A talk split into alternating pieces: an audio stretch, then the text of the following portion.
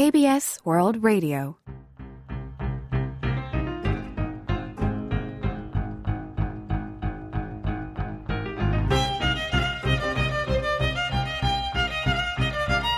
Séoulscope. Bonjour à tous et merci de nous rejoindre pour ce nouveau numéro de Séoulscope présenté par Clément Charles.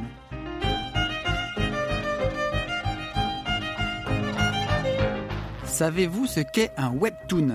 Si vous maîtrisez un tant soit peu la langue de Shakespeare, c'est tout simplement la combinaison des mots web, pour désigner Internet, et toon, l'abréviation de cartoon, qui signifie le dessin d'une bande dessinée ou d'un film d'animation. Le webtoon est donc une sorte de numérisation de bande dessinée accessible depuis un mobile. Les histoires se lisent sur un smartphone en scrollant verticalement les pages.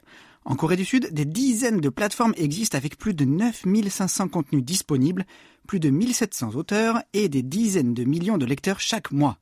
Entre 2013 et 2017, le marché sud-coréen du webtoon a presque quintuplé, passant de 150 à 724 milliards de won, environ 570 millions d'euros.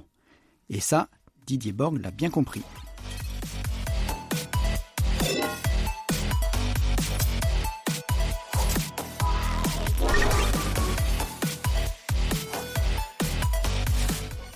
Ancien de la maison Casterman, autant dire que la bande dessinée, il connaît. Didier Borg est aussi et surtout le créateur de Dailytoon, aujourd'hui leader sur le marché du webtoon en France. Dailytoon, c'est une communauté d'un demi-million d'inscrits et plus de 600 000 visiteurs chaque mois qui distribuent, via une application, des webtoons. Il importe ses BD numérisés Made in Korea sur le marché français et c'est un véritable carton. De passage récemment en Corée du Sud, nous l'avons rencontré entre deux rendez-vous d'affaires. Il commence par nous présenter Dailytoon. Dailytoon, donc pour tous ceux qui en tout cas euh, vivent en Corée euh, et ont pu découvrir le webtoon, euh, c'est finalement une application, un site web, un environnement qui diffuse du webtoon exactement comme on le vit en Corée du Sud.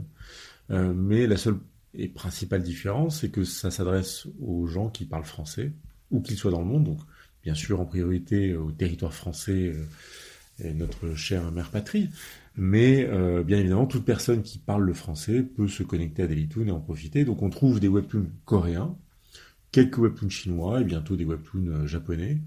Euh, traduits en langue française et donc c'est une application tout à fait légale et c'est la, la première application en langue française non pirate qui diffuse du webtoon dans le monde. Comment se compose la société en termes d'équipe, en termes de traducteurs, de graphistes? Alors aujourd'hui, on a une équipe euh, qui est composée, d'un socle permanent de, cinq personnes. Et ces personnes sont essentiellement attachées à tout ce qui est de l'ordre de l'organisation euh, marketing, l'organisation euh, technique de l'entreprise, et bien sûr le, suivi des contenus et des traductions.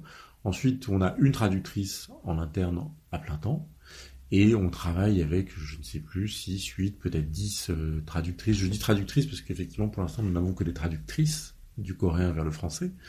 Mais qui sait, peut-être un jour un traducteur viendra nous voir. Euh, donc voilà, cet ensemble de traductrices qui sont en, freelance et qui travaillent euh, un peu partout dans le monde. On en a qui sont bien sûr en France et, et ailleurs.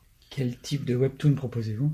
Alors, les webtoons que nous réclament nos lecteurs et nos lectrices, donc beaucoup de romances, beaucoup de romances fantasy. Euh, on a aussi bien sûr euh, un peu d'action. je pense à cette série qui est extrêmement connue encore, qui s'appelle Doggo, qui s'adresse plutôt à un lectorat masculin, mais sinon énormément de, de romances, romances fantasy. Donc on a des séries. je dirais qu'on a les mêmes succès finalement que, que ceux connus en Corée hein, sur les plateformes comme Kakao Page. je pense à une série qu'on appelle nous en tout cas Ombre et Lumière, euh, qui s'appelle Shadow and Light en anglais. Je ne pourrais pas vous donner le nom en coréen, je, je vais l'écorcher, ça va être atroce. Euh, mais voilà, donc on a un lectorat qui, euh, qui appelle beaucoup de, de romances et beaucoup de fantaisie euh, aujourd'hui en tout cas.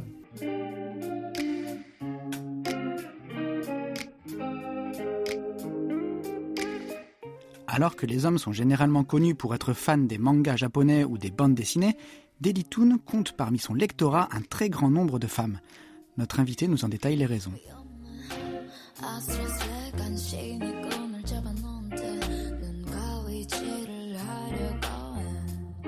Pourquoi il faut leur demander à elles euh, je crois que le bon, partie de Corée, en tout cas, le phénomène du webtoon touche tout le monde, aussi bien les femmes que les hommes. Arrivé chez nous, on a testé beaucoup de choses et on s'était perçu que la réactivité finalement était beaucoup plus forte et beaucoup plus intense auprès d'un lectorat féminin. Alors, quand je dis la réactivité, c'est aussi l'économie. Hein, C'est-à-dire que, bien sûr, diffuser des choses et les donner gratuitement, on aura plein de monde. Mais diffuser des choses dans un modèle économique qui est équivalent à celui de la Corée, avec un objectif de, rentabilité, de permettre aux auteurs qui sont au bout et à nous aussi de vivre de cette, de cette activité, mais en fait, ce sont les femmes qui, euh, ce sont les premières euh, portées sur le service, à la fois en l'appréciant sur le plan de la lecture et en le finançant. Donc, euh, est-ce qu'il y a finalement plus de, euh, de légitimité, je sais pas quel mot qu'il faut employer, en tout cas de un petit côté euh, légal, côté féminin. Elles assument beaucoup plus le fait de payer, alors que les hommes vont pirater plus facilement? Peut-être. Je n'ai pas fait d'études sociologiques sur la question. Euh, alors ça, c'est le premier point. Et le deuxième point, c'est que je pense qu'en fait, on apporte euh, des récits qui font écho aujourd'hui à ce que ressentent les femmes partout dans le monde. On a beaucoup parlé du phénomène MeToo, du féminisme qui se transforme, se renforce et, réclame non seulement une logique d'égalité, mais aussi une position de la femme qui est plus équilibrée. Et en fait, nos histoires véhiculent ces, euh, valeurs. Euh, je dois dire que moi, j'ai été moi-même euh, surpris de lire ces histoires quand j'ai commencé à les, à les acquérir et, les traduire, ne lisant pas moi-même le, coréen dans le texte. Et j'ai découvert progressivement des romances qui, en fait, derrière le terme romance, cachaient en fait des, des histoires qui sont euh, des, des vrais porte-parole de la position de la femme dans la société. Donc je pense que dans la société coréenne, c'est quelque chose qui est très fort et c'est sans doute pour ça que ces histoires existent, mais je m'aperçois qu'en fait, le, le, relais en France est tout aussi fort. Et la perception par nos lectrices de ces histoires où on voit des, des jeunes femmes qui souvent sont euh, malmenées au début de l'histoire, mais vont se battre et vont réussir à s'en sortir, euh, et quel que soit le contexte, c'est toujours, euh, c'est toujours plaisant à, à lire. La concurrence arrive. J'ai remarqué que l'éditeur Dupuis avait annoncé au Festival de la bande dessinée d'Angoulême il y a quelques semaines le lancement du projet Webtoon baptisé Webtoon Factory. Oui. Qu'en pensez-vous? Alors, euh, il y a concurrence et concurrence. Euh, je pense que Webtoon Factory n'est pas euh, un concurrent dans le sens où il ne diffuse pas, en tout cas aujourd'hui, du Webtoon coréen. Il se propose de créer du Webtoon francophone ou franco-belge, parce que Dupuis est une société belge. Je ne peux que m'en réjouir. En réalité, c'est très sain, c'est très bien, ça élargit, ça permet à plus de monde de découvrir ce qu'est le webtoon. Donc, mon, mon, premier regard sur la chose, c'est bienvenu. Euh, ensuite, il n'y a, pas de compétition directe. Si tenter elle existait demain, je pense qu'il y a de la place pour deux, donc tant mieux.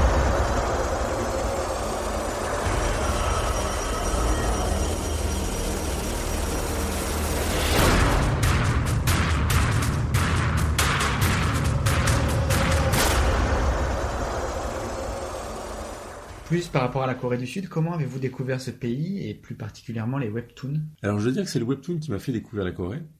Et euh, à ma grande surprise, j'en suis tombé absolument euh, éperdument amoureux. Euh, donc j'ai découvert le webtoon par l'entremise de, mon métier. Hein. Moi, en tant qu'éditeur, je, cherchais à, à comprendre, voilà, il y a un peu plus d'une dizaine d'années maintenant, avec l'émergence des nouvelles technologies, des téléphones, de la 3G, euh, travaillant sur de l'image, je me disais très naturellement, on peut lire des choses sur euh, nos téléphones, on peut lire des choses sur nos écrans, mais quoi? Comment? Quelle forme? Et à force de chercher, euh, en dehors de France, je suis allé aux États-Unis, je suis allé au Japon, qui étaient les territoires euh, qu'on pensait naturels, et puis je n'ai rien trouvé d'excitant. Et c'est une éditrice qui m'a mis sur le chemin de la Corée, écoute, il paraît qu'en Corée, ils lisent tout sur Internet. On était en 2008 à peu près. Donc j'ai rencontré des gens qui effectivement euh, m'ont montré ce que c'était. J'ai été bluffé par ce format du webtoon qui à l'époque n'était pas encore sur les smartphones mais était euh, strictement sur ordinateur. J'ai été bluffé par la simplicité du format. Euh, et, et, ce geste qu'en fait on fait tous, on scrolle verticalement depuis que l'internet existe, on scrolle verticalement. Et donc de voir que ces gens-là n'avaient pas cherché à réinventer le papier, mais tout simplement à raconter des histoires dans le format qui est celui de l'écran, je me suis dit que voilà, la plus grande intelligence, c'est souvent la plus simple, et elle était là. Donc je suis allé à Séoul une première fois pour rencontrer les gens qui faisaient le webtoon. En l'occurrence, j'ai rencontré les gens de Naver et de Down, euh, avec qui on a entamé des discussions, mais voilà, ça, ça, a été compliqué d'imaginer travailler ensemble. À l'époque, euh, le webtoon était strictement coréen. C'était le seul pays au monde où il y avait du webtoon. Et tous me disaient, mais vous êtes fous, vous intéressez à ça, ça n'intéresse que les Coréens. Et moi, je leur disais, mais non, ça va intéresser beaucoup de monde. Et donc, euh, voilà, pendant deux ans, j'ai bataillé pour avoir du webtoon coréen et je n'y suis pas arrivé. Donc, j'ai créé, en fait, euh, en 2010, une première plateforme, Dailytoon, euh, dont l'objectif était de créer du webtoon à la française. Et donc, c'est voilà, cette, cette occasion d'échange qui m'a fait découvrir la Corée. Depuis, j'y vais, euh, enfin, j'y reviens au moins une fois par an. D'accord. Euh, au niveau de votre partenaire sud-coréen, Daoutech, c'est ça? Alors le grand groupe, c'est Daoutech. Aujourd'hui, les sociétés qui sont à la fois actionnaires, partenaires, euh, il y en a deux qui s'appellent Kidari, Kidari Entertainment et Kidari Studio. Euh, Kidari Studio étant la structure qui elle-même est productrice de contenu et Kidari Entertainment étant la structure qui gère les contenus et aussi les plateformes, y compris les iTunes. Donc Kidari aujourd'hui est à la fois actionnaire financier, mais surtout un partenaire euh, stratégique dans le sens où il, euh, il gère pour nous en fait l'approvisionnement de, titres. Donc on, est en discussion permanente avec eux pour leur dire ce qui nous intéresse, ce qui nous plaît, et eux de nous dire ce qui marche. Et donc on construit ensemble le catalogue. Euh, il gère aussi pour nous euh, tout l'approvisionnement technologique, puisque euh, ma première tentative, même ma seconde tentative de, produire finalement localement la technologie qui supporte le Webtoon, donc les applications, les sites web, euh, je me suis confronté à une mauvaise compréhension du métier par les, gens de technologie euh, euh, en local. En fait, je me suis aperçu que le Webtoon était effectivement un sujet très coréen, de plus en plus asiatique aujourd'hui, hein, puisqu'on en trouve partout dans l'Asie, mais c'est un sujet qui est bien traité en Corée. Donc quand on veut apporter la meilleure expérience euh, technologique, euh, d'usage au travers de nos applications, euh, j'ai vite compris qu'il fallait le faire avec les Coréens. Donc notre associé s'est mis, mis au boulot pour nous et ils nous ont fait la meilleure application du monde. Au niveau des studios coréens, vous travaillez donc avec cette société Est-ce qu'il y a d'autres sociétés ici qui... On travaille avec tout le monde en fait. En dehors de Naver, je dois dire que on travaille avec tout le monde. Bon, le cas de Naver est effectivement particulier. Ils sont omnipotents. Ils ont la puissance que l'on sait, donc euh, c'est pas grave de ne pas travailler avec eux, puisque de toute façon ils travaillent seuls. Euh, mais euh, nous sommes à même de travailler avec l'ensemble des studios du marché coréen, euh, et nous travaillons avec tout le monde, que ce soit des plateformes, que ce soit des studios indépendants, des auteurs en direct, on travaille avec à peu près euh, tous les formats et, et tous, les, tous les genres.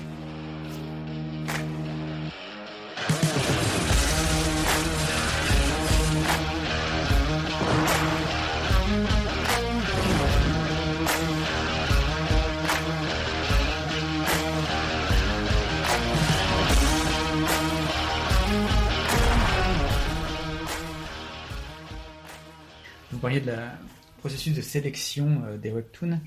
Est-ce que vous vous basez sur, par exemple, des webtoons à succès en Corée? Est-ce que c'est réapplicable sur la France ou vous oui. vous adaptez? Alors, on s'aperçoit déjà que les. Alors, je dirais que c'est pas parce que c'est un succès que ça va marcher chez nous, mais souvent nos succès sont aussi des succès en Corée.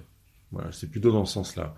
Donc, on converge, euh, on identifie d'abord le genre qui, qui plaît, hein, je le disais, la romance, mais dans, dans, dans, beaucoup, beaucoup de variations, parce que la romance, c'est un, un mot un peu valise qui peut euh, euh, laisser entendre qu'on se retrouve très vite dans le schéma harlequin à l'ancienne.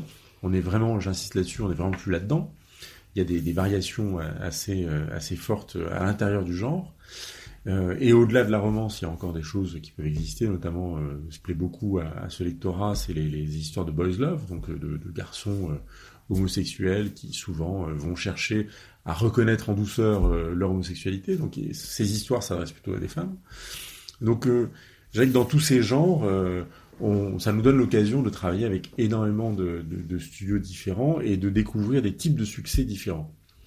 Et donc, on cherche bien évidemment les histoires qui ont potentiellement euh, un impact fort sur le public à l'origine, c'est toujours mieux, mais on prend des risques aussi, c'est-à-dire que quand on ressent quelque chose qui semblerait pouvoir être un petit peu décalé par rapport à ce qu'on propose habituellement, bah, on va le chercher, on le propose et on voit si ça marche. Donc euh, on peut, et en tout cas on est dans cet espoir, de créer des succès qui ne sont pas des succès en Corée. Comment abordez-vous cette année 2019 d'un point de vue stratégique? On a beaucoup de bonnes nouvelles, effectivement, en 2019, et c'est pas fini. donc la première nouvelle, c'est qu'effectivement, c'est ce qui fait que la presse d'un seul coup s'est intéressée à nous, euh, on a euh, accueilli TF1 en tant qu'actionnaire, donc symboliquement, bien sûr, TF1, tout le monde connaît en France. Donc d'un seul coup, on se dit, tiens, si TF1 s'intéresse à Dailytoon, c'est que Dailytoon, c'est important. Euh, bah, je précise régulièrement que TF1 est avec... je les accueille avec joie et générosité, mais ça reste un petit actionnaire au sein notre capital. Donc c'est, je dirais que ce qui fait que TF1 est venu, c'est d'abord une curiosité très saine de leur part, euh, puisque c'est le, quasiment le seul acteur qui, euh, français en tout cas, qui s'est intéressé à, ce métier euh, ces dix dernières années de manière conséquente. Donc je suis ravi de les accueillir et j'espère que nous allons réaliser ensemble de, bien belles choses. Au niveau du marché français du webtoon, comment vous le voyez, vous, dans les, allez, 2, 3, 5 prochaines années de plus en plus grand. voilà, moi je suis convaincu que là aussi, on a une image de la bande dessinée en France euh, qui est, euh, je dirais pas caricaturale, mais qui est de fait liée à ce, ce que c'est aujourd'hui. C'est-à-dire que c'est un marché qui est très masculin d'une part, euh, ou alors euh, par opposition ouvert sur un lectorat féminin, mais au travers du manga japonais. Et donc aujourd'hui, le marché de la bande dessinée papier se marche sur deux jambes, une, jambe qui est japonaise, fondamentalement japonaise, par le manga, et une autre jambe profondément franco-belge, très classique, et qui s'adresse à un lectorat très très très masculin, voire très âgé, de plus en plus âgé. Et donc je pense que le webtoon non seulement remet de la jeunesse sur ce marché global qui est celui de la bande dessinée, mais va en plus élargir ce lectorat. Et donc euh, voilà, si je me projette dans les 2-3 ans, je pense que le webtoon aura une place plus large, sur un lectorat plus large, que ce soit en termes d'âge, en termes de sexe, euh, en termes de, d'usage. le webtoon libère l'usage de la bande dessinée. Aujourd'hui, quand on veut lire une bande dessinée franco-belge, grand format, cartonné, un objet de collection, ben, on le lit chez soi. On l'emporte rarement en vacances et encore moins dans les transports. Avec euh, le webtoon, on lit ce que l'on veut, partout, à tout instant. On est libre. En vacances, au travail, oui, les gens nous lisent au travail, euh, chez soi. Euh, voilà, on a la liberté du smartphone et, c'est absolument fabuleux. Donc, euh, je suis persuadé que ce marché va s'élargir. Pour nos auditeurs, est-ce que vous pourriez conseiller un ou deux webtoons? Mais je vais vous en donner deux qui sont d'une part notre notre chouchou qui est le premier webtoon qui a vraiment extrêmement bien marché chez nous qui s'appelle Honeyblood. donc on est très attaché à ce webtoon parce qu'en plus on connaît bien l'auteur maintenant qui s'appelle Linaré qui est absolument charmante. Et cette histoire euh, s'adresse à tous, euh, qu'on soit un homme, une femme, un jeune ou, pas. Euh, c'est une histoire totalement universelle et vraiment, je, pense qu'on peut la lire sans hésiter. Et puis, bah voilà, notre, notre plus grand succès depuis, qui s'appelle Ombre et Lumière, qui est une histoire totalement épique et passionnante, où il y a une jeune femme qui, qui, est, qui se retrouve mariée à un homme supposément extrêmement méchant, et puis en fait, ça se passe plutôt bien. Mais il euh, n'y a pas que ça. Merci bien. Merci à vous.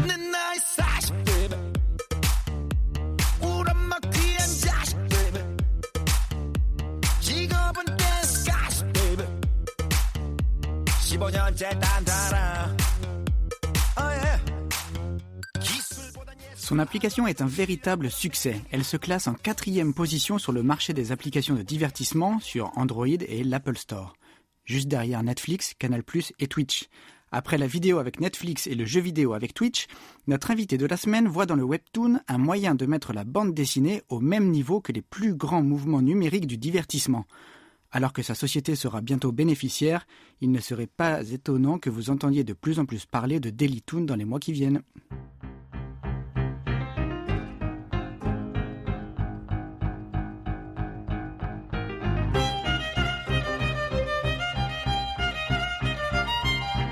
Nous arrivons au terme de cette émission que vous pouvez réécouter à tout moment sur notre site internet world.kbs.co.kr French.